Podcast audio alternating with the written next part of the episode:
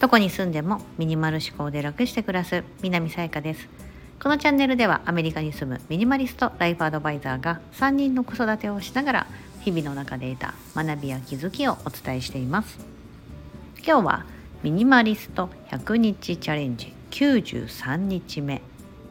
在宅ワークルーティンお出かけ編というテーマでお伝えしたいと思います。はい、えー、私自身は家で仕事をしている、まあ、フリーランスの在宅ワークをしている人なんですけども、はい、なので、えーとまあ、よくあのルーティンあと家でどうやって仕事してますかとかルーティンが見たいですみたいなあの以前インスタグラムの方でなんかどんな投稿見たいとかありますかってアンケートを取った時に結構多かったのがそのお仕事どんな風にされてますか？だったりとかルーティンが好きだからルーティンまた見たいみたいっていうのがあったんであなんかこの2つを掛け合わせて出してみようかなと。であのちょうどその家でずっと仕事してる日じゃなくって人と会う予定があったですね。うん、なのでその方と会うために、まあ、朝のうちにちょろっとほんと30分ぐらいだけ仕事をしてで出かけて戻ってきてからまた1時間ぐらいだけ仕事するみたいななんかそういう日だったので、まあ、そのバージョンをちょっと撮ってみました。うん、誰かと会う時だったりあとは月に1回ぐらいですねあのニューヨークのマンハッタンの方にあの遊びに行ったりとかするんでそういう時は大体このこういう時間割で私動いてますっていうような感じなんですが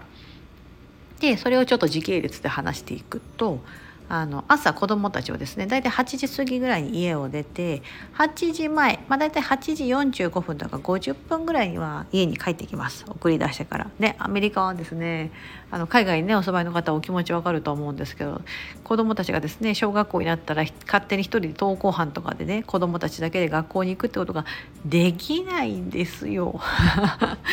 できないんです中学生ぐらいになるまではできないんですよ。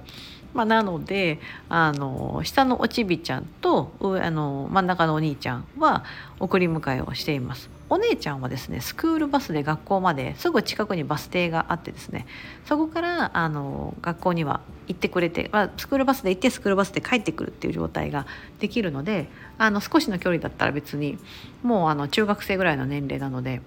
はい、あの大丈夫なんですが下の2人の子どもたちはそうはいかないので、はい、朝どうしても出て送って、ま、また帰ってくるみたいなことをやってます。まあ、8時50分ぐらい帰ってきますよね。でそしたらもうバーッと急いでですねあの子どもたちがと出る前にある程度片付けてはいるんですけどあの残ってる食器を食洗機に入れたりとかみんなが脱ぎ散らかしたまあね脱ぎ散らかして置いてってる日もあればちゃんときれいにですねあのちゃんとボックスにしまってる時もあれまあその時その時でいろいろなんですけど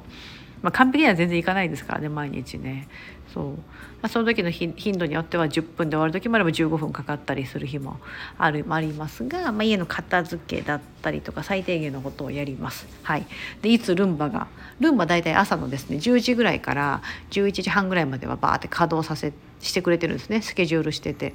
なのであのルンバがいつ動いてもいいようにと思ってこうドアをこう開けたり。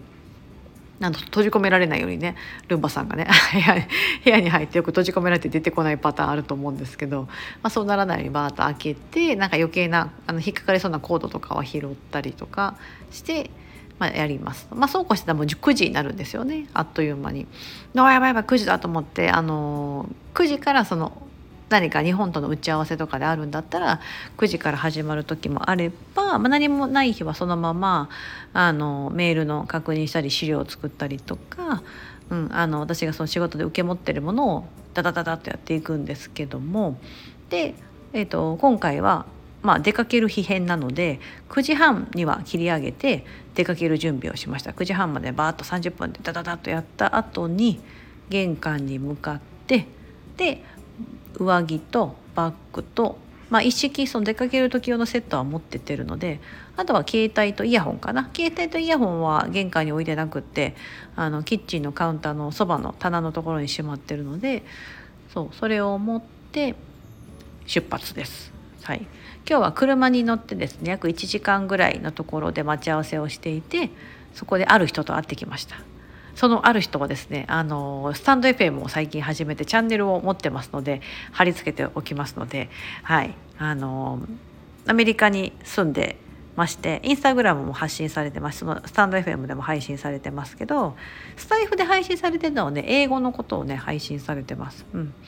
なんですけどねあのともよさんというねあの YouTube とかもやってらっしゃるんですけどともよさんっていう方がいてインスタグラムで知ってて「へ YouTube もやってるんだ」とかあのなんだろうなアメリカのお得情報発信とかそういうことじゃなくてなんかアメリカ生活せっかくだから楽しんでみるっていうようなテーマでアカウントを運営してるんですよね。そうでもそのコンセプトもそうだしなんかその人柄がめっちゃ素敵な人だなってずっと前から狙ってまして 勝手に勝手に狙っててわなんかいつか会いたいわみたいな感じで一回声かけてそのズームで一回やっぱお互い遠いねってなったんですよね同じ州に住んでるんですけどあの結構南と北みたいな感じで結構離れてるんですよ我々が住んでる場所が。さすがアメリカなんかね同じあの県内といえどもやっぱ遠いねってなってその時はあのズームでお話話してたんですけどやっぱりなんか会って話したいですよねってなって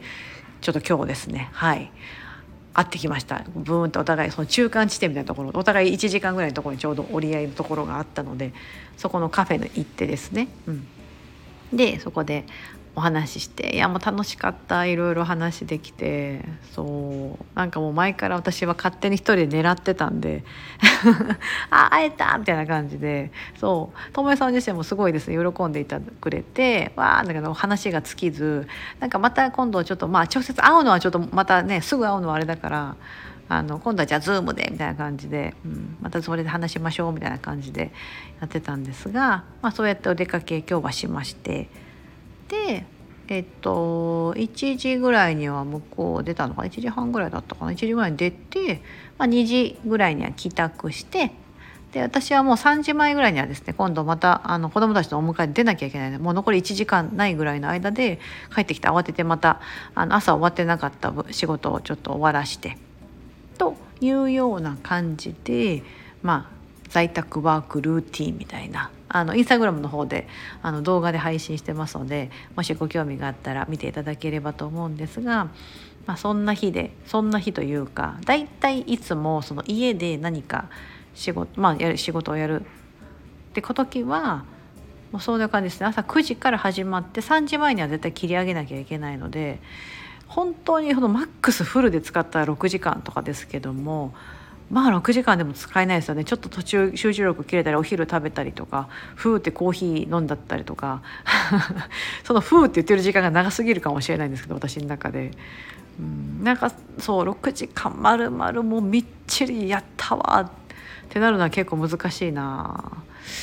6時間あるけど5時間。5時間。まあでもそうだな。1日だからそう考えると4時間半とか。どんだけ集中しても5時間とかになるのかな、うん、で大体ですね立ってます。大体家で立ってやっててさすがに疲れたり夕方とかまあその2時とか1時ぐらいになったら「あ疲れた」って言ってダイニングテーブルのところに座ってやってる時もありますけども座るとね一気に眠気が来ちゃったりとかするので家でやる時大体立ってるんですよ。うん。皆さんあのおすすめですよ。在宅ワークでこうなんか座ってて腰痛めるとかあとなんかこういいいいチェアに座っとかないとよく YouTuber が使ってそうなゲゲーマーの人とかが家で使ってそうなチェアあるじゃないですか。あのごっついやつ。確かにそれだとリクライニングとかこう腰の負担もあれだったり首を支えてくれたりとか、ね、ああいうチェアがあればいいと思うんですけど、まあ、なんか普通の一般家庭であれってなかなかねえと思って私は持ってないんですよね。私がもし座るならダイニングテーブルで普通に座ってやるんですけどなそうするとですねやっぱりねなんか腰痛めるんですよね。だから立とうと思って、うん、で今立ってやってます。あのモフットっていう MOFUFT モフットの、えー、スタンディング用ノートパソコンスタンド。というようなあのね5通りの使い方ができるんですよ角度も調整できたりパソコンスタンドなんですよ。なんですけどもそう立ってするよというか高さをぐっと持ち上げれるような仕様にもなっていてそれをねあの愛用してます。昔ねあのお伝えしましたけどこれなんかメンタリストの DAIGO さんがおすすめしててへえいいなと思って私もそれをねちょっとフォローして買ってみたんですよね。めっちゃいいんですよ。あの概要欄に貼っておくのでもしご興味あったら覗いてみてください。日本でもアメリカでも買えます、うん、価格帯一緒でした、うん、アメリカで私も買いましたけど同じように買えますしそう。色もねなんかいろんな色があった。オレンジとかブルーがあったり私はブラック使ってますけどグレーとかもあったかな、うん、なんかブラックが重たいなだったらグレーとかがいいかもしれないです。そうそれおすすめです。それこそそう立ってキッチンカウンターのところでやる時もスタンディングディスクとして高さを上げてガッて使えますし座ってやる時もこう目線の高さにこうクッと持ち上げるたりとか、うん、できるのでそう、まあ、かなり愛用してます。だからあの Zoom で誰かとこう打ち合わせするとかなんかオンラインでつなぐ時にもそのスタンドがあると高さがこう合うので、うん。ね、なんかこう覗き込むようにするとですねあのちょっと首痛めたりとか、ね、長時間だとしんどいと思いますけど、まあ、そういうのを私は手軽に取り入れられるものかつ持ち運べるのでカフェで仕事する時とかもそれをねいつも持ってってます。はいというような感じで在宅ワークのお出かけ編はですねこんな感じです。はいねなんかもう少しですねなんかあれできたらいいなと思うんですけどやっぱり子供たちが3時ぐらいだったかででもそれも迎えに行かなきゃいけないんですね。送り迎えがなければね日本だとなんですか皆さん多分子供たちがバーって「行ってきます」って玄関でこう8時過ぎぐらいとか8時半ぐらいには行って3時半ぐらいになったら勝手に帰ってくるみたいなねあるじゃないですか。もうあれ羨ましい。なんかねそういいなと思うんですけど行かなきゃいけない。朝も行って夕方も行ってうん。これいつまで続くんだろうなと思いながら。海外に住んでる限りはずっと続くんだろうなと思うんですけど、はい、今そういう感じでやっております。はい。あのなんかねこう会いたい人に会うっていうのもね結構最近の私の中のテーマなんですよね。うん。でちょっとまたですねあの今週またちょっとね会いたい人に会うためにですねまた行くことがあってそれもねもしお伝えできたらまたやります。おいおいお話ししますね。はい。これはちょっとね私も私のチャレンジングな人に会いに行くって感じなので、はい、ちょっと今今はまだ言えないんですけども、はい、ちょっとまたそんな感じでいろいろとねこうやっております。さあとうとうとうとう今これ93日目まで来ましたよね。あと残り1週間ですよ皆さん。ついに来ました。カウントダウンが始まってきました。さあ100日目はどうなるんでしょうか。すいませんまだ何のプランも立ててないんです100日目記念すべき100日目どうしようみたいな。ね。あの 100, 100, 日後に死ぬワニみたいな感じで最後クライマックスあれみたいななんかこうすっげえ賛否両論あるみたいなあんな感じになったらどうしようと思いながら 今オチをどうしようかなって考えてますがはいあのそんな感じで在宅ワークいろいろこんな感じやってます。まあね今日はあの今日はとかお出かけしてる日をですね家で仕事してる時間ってほんと1時間とか1時間ちょっとぐらいしかないですけどもまあなんかうまいこと朝とその迎えに行くまでの時間をバババッと使ったりして私はいつも仕事をしております。はい。今日はミニマリスト100日チャレンジ93日目在宅ワークルーティンお出かけ編というようなテーマでお伝えしてみました。ここまでお聞きいただき本当にありがとうございます。今日が皆様にとって素敵な一日になりますように。